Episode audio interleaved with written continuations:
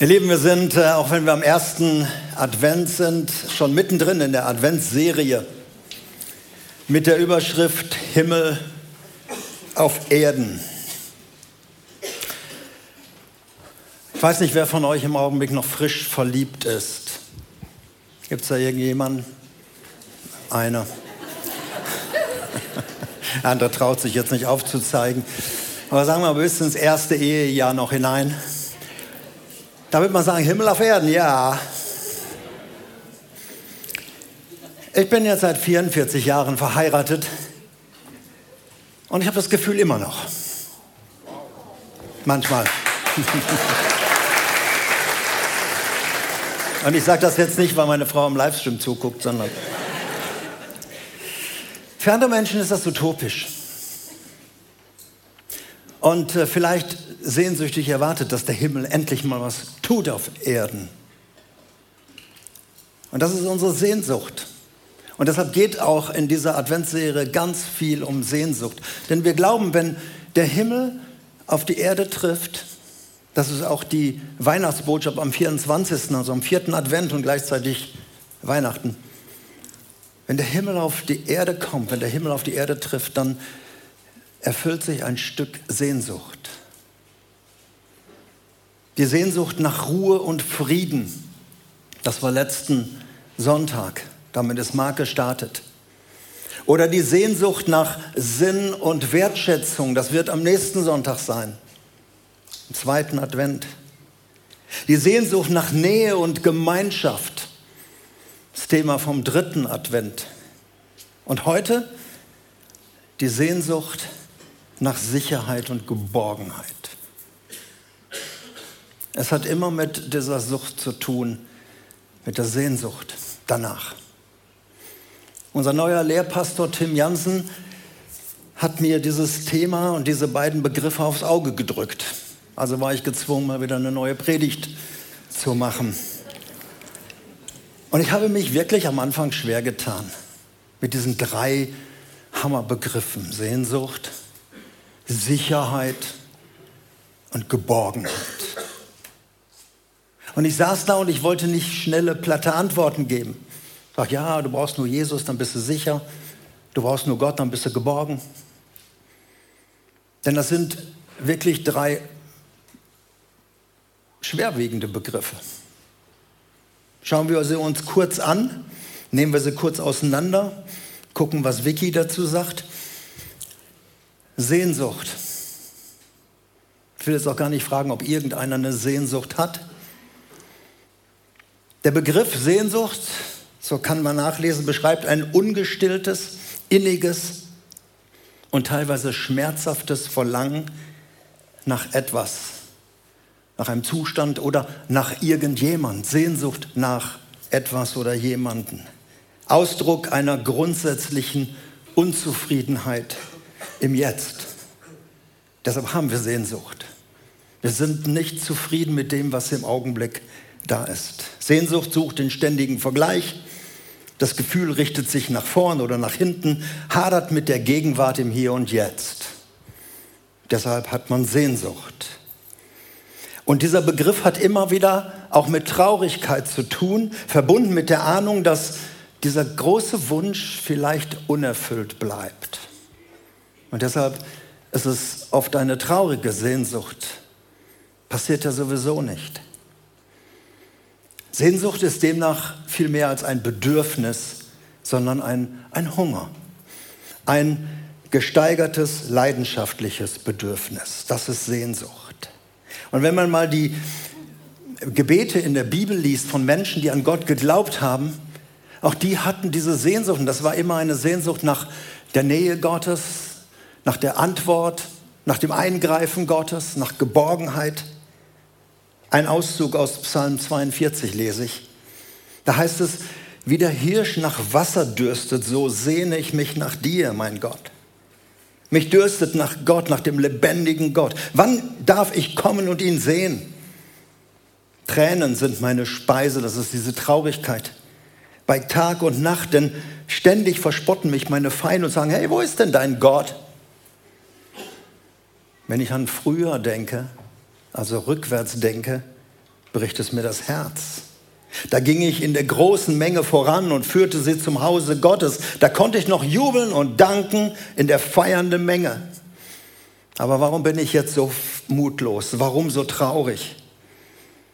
Auf Gott will ich hoffen, denn eines Tages werde ich ihn wieder loben, meinen Retter und meinen Gott. Das ist ein Ausdruck von Sehnsucht. Ich weiß nicht, wie deine Gebete sind. Das sind Menschen, das ist der Glaube an Gott und trotzdem diese Sehnsucht, das ist kein Widerspruch. Sehnsucht nach Sicherheit, das ist der zweite Begriff. Was ist schon sicher? Wikipedia schreibt, wenn unser Bedürfnis nach körperlicher Versorgung, also dass wir genug zu essen haben, weitgehend gestillt ist, dann tritt das Sicherheitsbedürfnis in den Vordergrund. Dieses beinhaltet unter anderem, dass, es, dass du ein Dach über dem Kopf hast, dass du nicht fürchten musst, im nächsten Moment ohne alles darzustellen. Ein elementares Grundbedürfnis menschlichen Daseins, dass ich mich sicher fühle.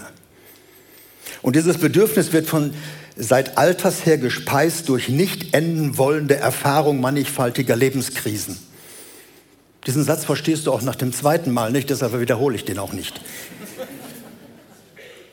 Aber Lebenskrisen, das kennen wir. Und das bringt ein Stück Unsicherheit in mein Leben. Etwas ist, was ich da immer dachte, das ist sicher, es ist weg. Die Sehnsucht nach Sicherheit wird in einem der schönsten Verse, die ich kenne, die so den Tag abschließen. Psalm 4, Vers 9. Der Beter sagt, ich liege und schlafe ganz im Frieden, denn allein du, Herr, hilfst mir, dass ich sicher wohne. Als Gott sein Volk in dieses verheißene Land geführt hat, das Land der Väter, davon haben wir im September, Oktober gehört, da hat er ihnen sicheres Wohnen versprochen.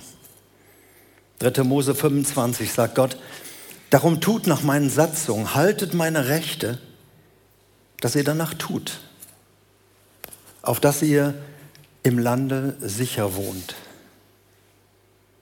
weil eben Gott ihr Schutz ist und weil Gott eben ihr ihre Sicherheit ist. Und gleichzeitig hat Gott gesagt, pass mal auf, Freunde, wenn ihr mich aber beiseite schiebt, und wir haben ja das Richterbuch uns angeschaut, was da passiert ist, dann werdet ihr was anderes erleben. 5. Mose 28, 66, und dein Leben wird immer da in Gefahr schweben.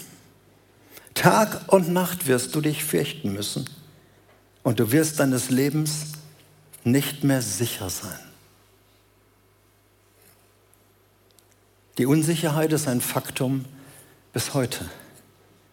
Wo Gottes Schutz verachtet wird, wo Menschen ohne Gott weiterleben, auf eigene Stärke gebaut wird, muss der Mensch selber dafür sorgen, dass er es sicher hat. Wir haben gut reden, wir leben in einem relativ sicheren Land weltweit, sieht das ganz anders aus. Sicherheit. Und dann kommt noch der dritte Begriff, Sehnsucht nach Geborgenheit. Das ist die Schwester von Sicherheit oder die Cousine. Die beiden gehören zusammen, Sicherheit und Geborgenheit. Auch hier kann man nachlesen, Geborgenheit ist ein Wort, das viele Sehnsüchte zusammenfasst.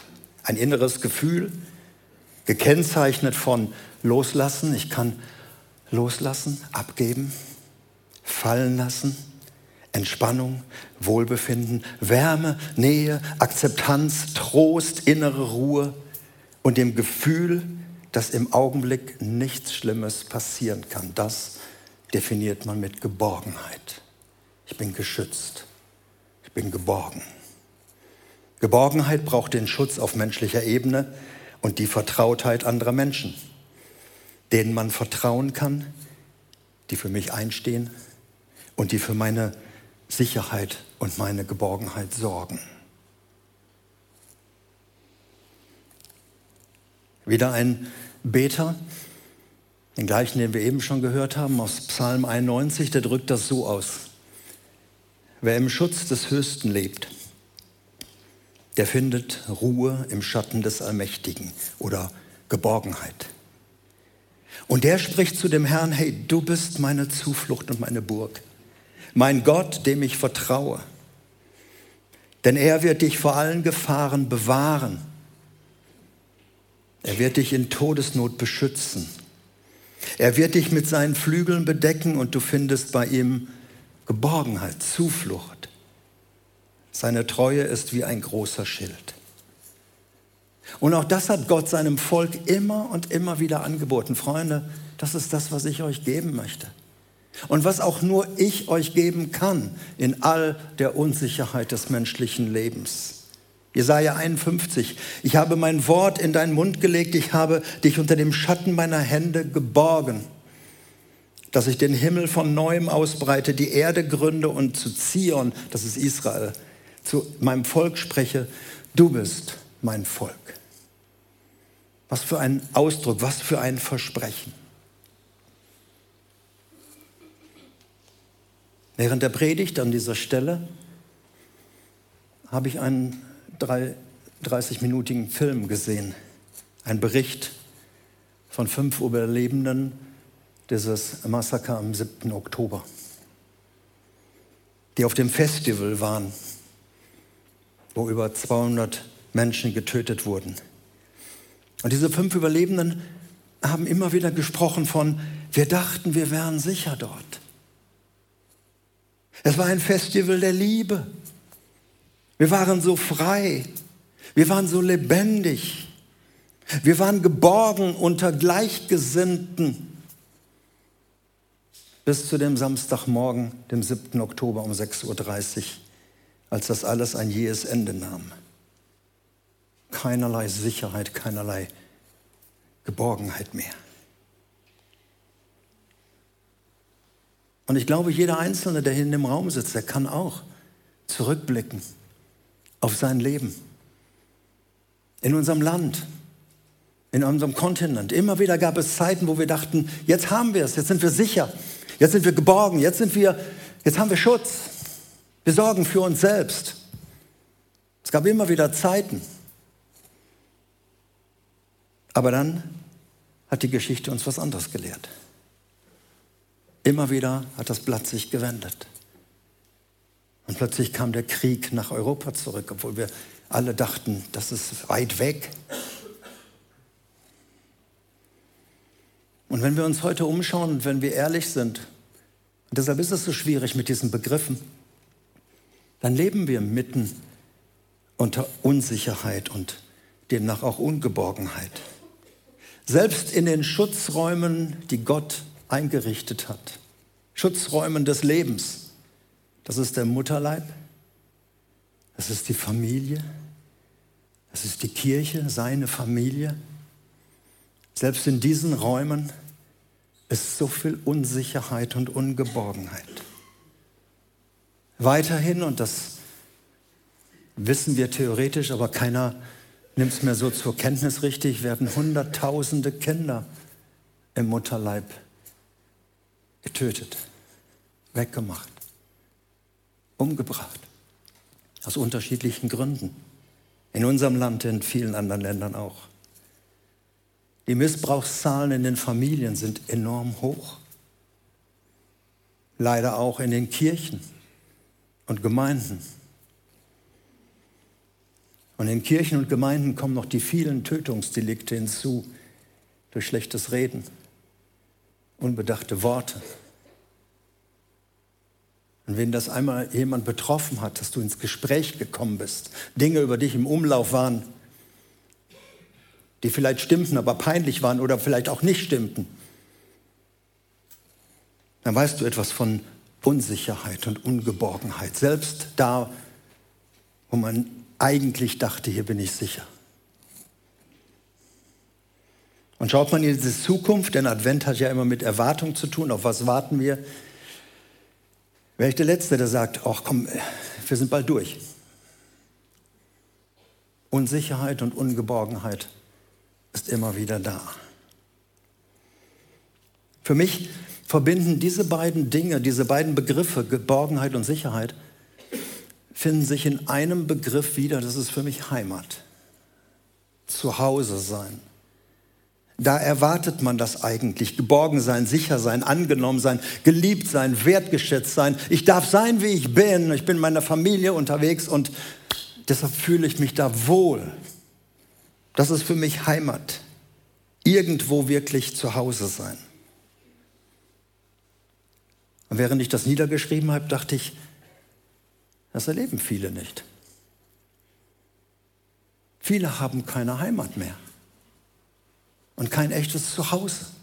In diesem Raum hier alleine sind viele Menschen, deren unser Land, Deutschland, keine Heimat ist, sondern die ihre Heimat verlassen haben und geflohen sind und jetzt irgendwo hier leben müssen und versuchen, hier wieder sicher zu sein. Oder wenn wir an unsere lieben Leute aus der Ukraine denken, ihre Heimat verloren haben durch diesen Krieg. Und deshalb millionenfach die Sicherheit vorbei ist. Und die Sehnsucht bleibt. Und ich habe an dieser Stelle Gott gefragt, wo wird das jetzt so eine depressive Predigt? Was soll ich jetzt sagen?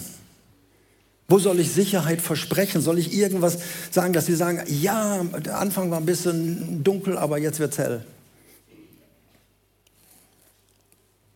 Auf was gehen wir zu, Gott? Wo wir herkommen, wissen wir. Unsere Geschichte kennen wir ein bisschen.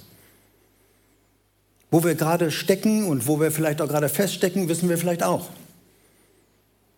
Aber was kommt auf uns zu? Denn Advent ist ja immer ein Stückchen nach vorne gerichtet. Erwartung. Was erwarten wir?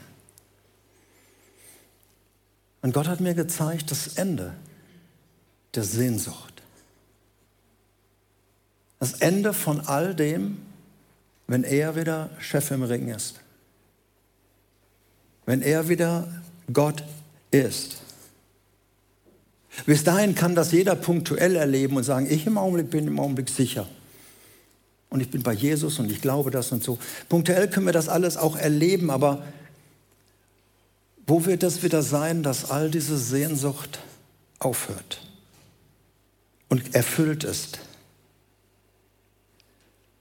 Denn bei jedem, das wissen wir, kann das von jetzt auf gleich kippen. Deshalb soll man ja den Tag bekanntlich nicht vor der Tagesschau loben oder vom Heute-Journal. Das kann ganz schnell passieren. Eine Nachricht, eine Mail, eine Diagnose, eines. Was bietet mir Gott an? Und Gott hat mir diesen Text aufs Herz gelegt, den ich euch gleich vorlesen werde.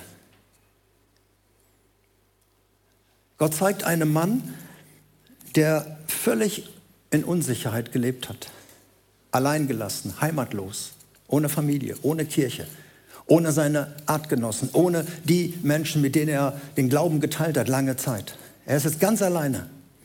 Er ist verbannt auf einer Insel, Patmos. Und dort sitzt er und macht sich Sorgen. Er hat kein Internet, keine guten, auch kein Livestream aus Jerusalem. Er weiß nicht, wie es seinen Leuten geht. Er weiß nicht, wie es der Gemeinde geht. Er weiß nicht, wie die Leute in Verfolgung sind. Er macht sich große Sorgen. Und ihm nimmt Gott ein bisschen kurz den Schleier weg und offenbart ihm was. Die Apokalypse, die Offenbarung ist ein Stück Enthüllung. Und Gott zeigt ihm etwas. Und zwar nicht als billigen Trost und auch nicht als Vertröstung, sondern als Trost. Und sagen, sagen Johannes, ich bin immer noch da. Ich habe es im Griff. Und ich zeige dir,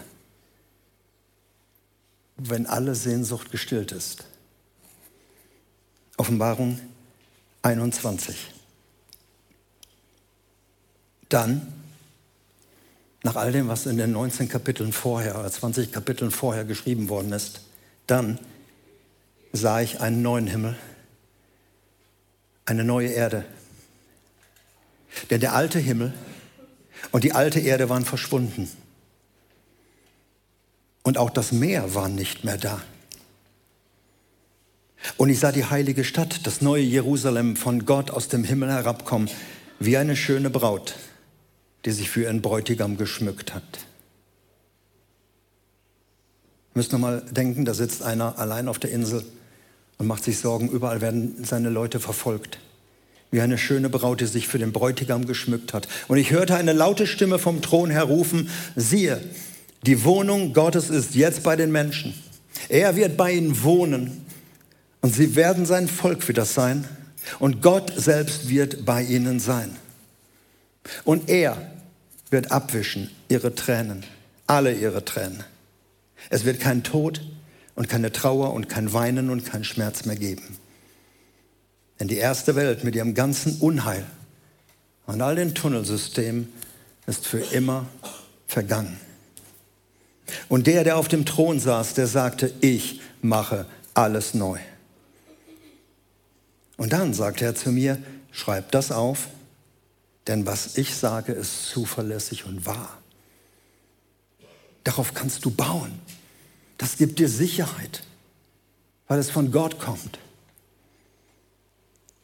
Und er sagte auch, es ist vollendet. Ich bin Alpha und ich bin Omega, Anfang und Ende. Und jedem, jedem, der Durst hat, da kann man auch das Wort, der sehnsüchtig ist, dem werde ich aus der Quelle, die das Wasser des Lebens enthält, umsonst zu trinken geben. Und wer siegreich ist, der wird das alles empfangen, ich werde sein Gott sein und er wird mein Sohn sein, natürlich auch meine Tochter. Viel zu viel Text für viel zu wenig Zeit, die ich noch habe. Gott sagt, ich verspreche, ich mache alles neu. Was alles ihr versiebt habt, ich mache es neu. Das Alte, mit dem wir oft so strugglen, mit dem wir kämpfen, mit dem wir uns abmühen, es wird nicht mehr sein. Und das wird nicht auch schön werden, sondern es wird so sein, dass es noch nie jemand gesehen hat. Es gibt eine Bibelstelle, was kein Auge gesehen hat, was kein Ohr gehört hat, das hat Gott denen vorbereitet, die ihn lieben. Was für eine Perspektive. Das ist keine Krücke des Glaubens, das ist keine, keine Vertröstung aufs Jenseits, sondern das ist Hoffnung. Wenn alle Sehnsucht gestillt wird, warum? Weil er eingegriffen hat. Deshalb nochmal die Aufzählung. Es wird dann kein Tod mehr sein. Kein Schmerz. Kein Leid. Kein Weinen mehr. Keine Trennung. Keine Scheidung. Keine Hoffnungslosigkeit kein Wasser mehr in der Lunge, Claudia. Keine Lieblosigkeit. Keine Unsicherheit. Weil Gott bei seinem Volk wohnt. Und sein Volk sich nicht mehr von ihm abwendet irgendwann, sondern ihn Gott sein lässt. Ihr Lieben, wir haben, und das ist in unser Wohnzimmer geliefert worden, seit dem 7. Oktober so viel gesehen, was der andere anrichtet an Tod und an Zerstörung. Wenn Menschen, die von ihm besessen sind, den Auftrag haben, nur zu töten und umzubringen. Das haben wir gesehen.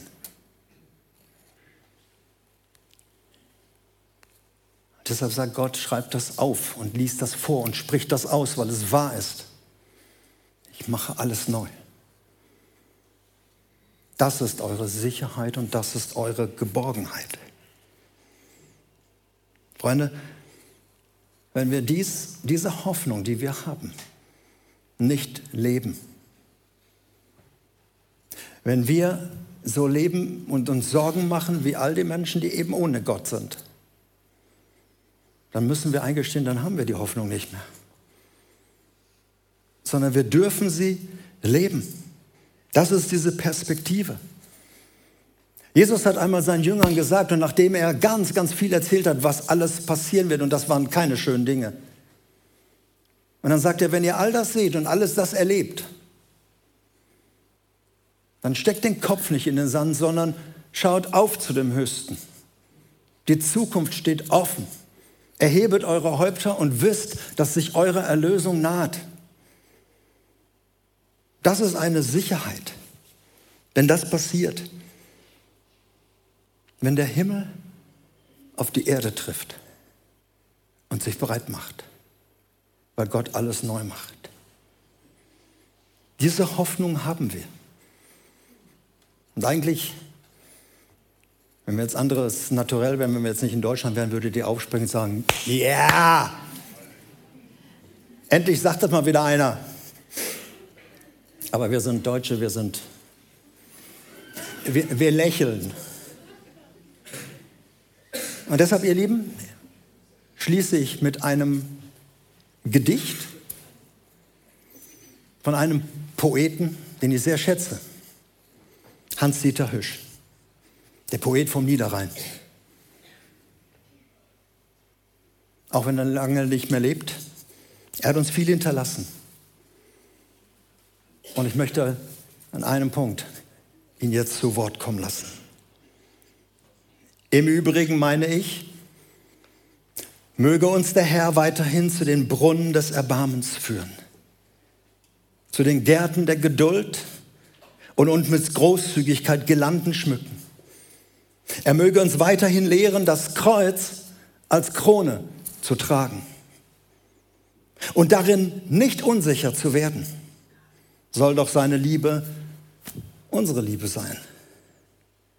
Er möge, wie es auskommt, in unsere Herzen eindringen und uns mit seinen Gedankengängen zu erfrischen. Er möge uns auf Wege führen, die wir bisher noch nicht betreten haben, aus Angst und Unwissenheit darüber, dass der Herr uns nämlich aufrechten Ganges fröhlich sehen will, weil wir es dürfen.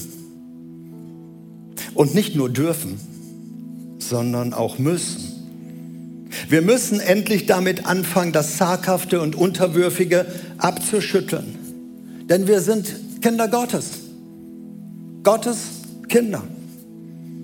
Und jeder soll es sehen und ganz erstaunt sein, dass Gottes Kinder so leicht und fröhlich sein können. Und sagen, Donnerwetter. Jeder soll es sehen und jeder soll nach Hause laufen und sagen, er habe Gottes Kinder gesehen und die seien ungebrochen freundlich und heiter gewesen, weil eben die Zukunft Jesus heißt. Und weil die Liebe alles überwindet und Himmel und Erde eins werden und Leben und Tod sich vermählen und der Mensch ein neuer Mensch werde durch Christus Jesus. Geht nach Hause und zeigt, dass die Kinder Gottes Sicherheit und Geborgenheit tief im Herzen haben können und ausleben können, obwohl wir alle in einer Welt leben, die uns eint, wo es das eben noch nicht gibt. Amen.